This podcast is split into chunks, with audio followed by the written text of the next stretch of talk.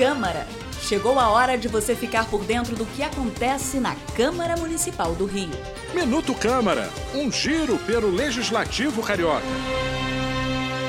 Supermercados e padarias agora deverão disponibilizar informações sobre os produtos comercializados nos seus estabelecimentos em braille. Publicada pelo presidente da Câmara de Vereadores do Rio, vereador Carlo Caiado, a nova lei busca dar mais autonomia às pessoas com deficiência visual no seu dia a dia. De acordo com a lei, as etiquetas deverão estar expostas no mesmo local de fácil acesso, contendo o nome dos produtos, quantidade e seus respectivos preços.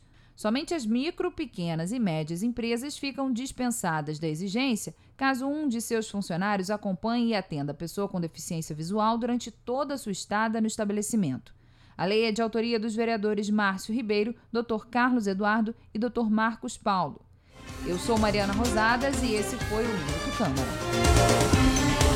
Minuto Câmara, um giro pelo Legislativo Carioca.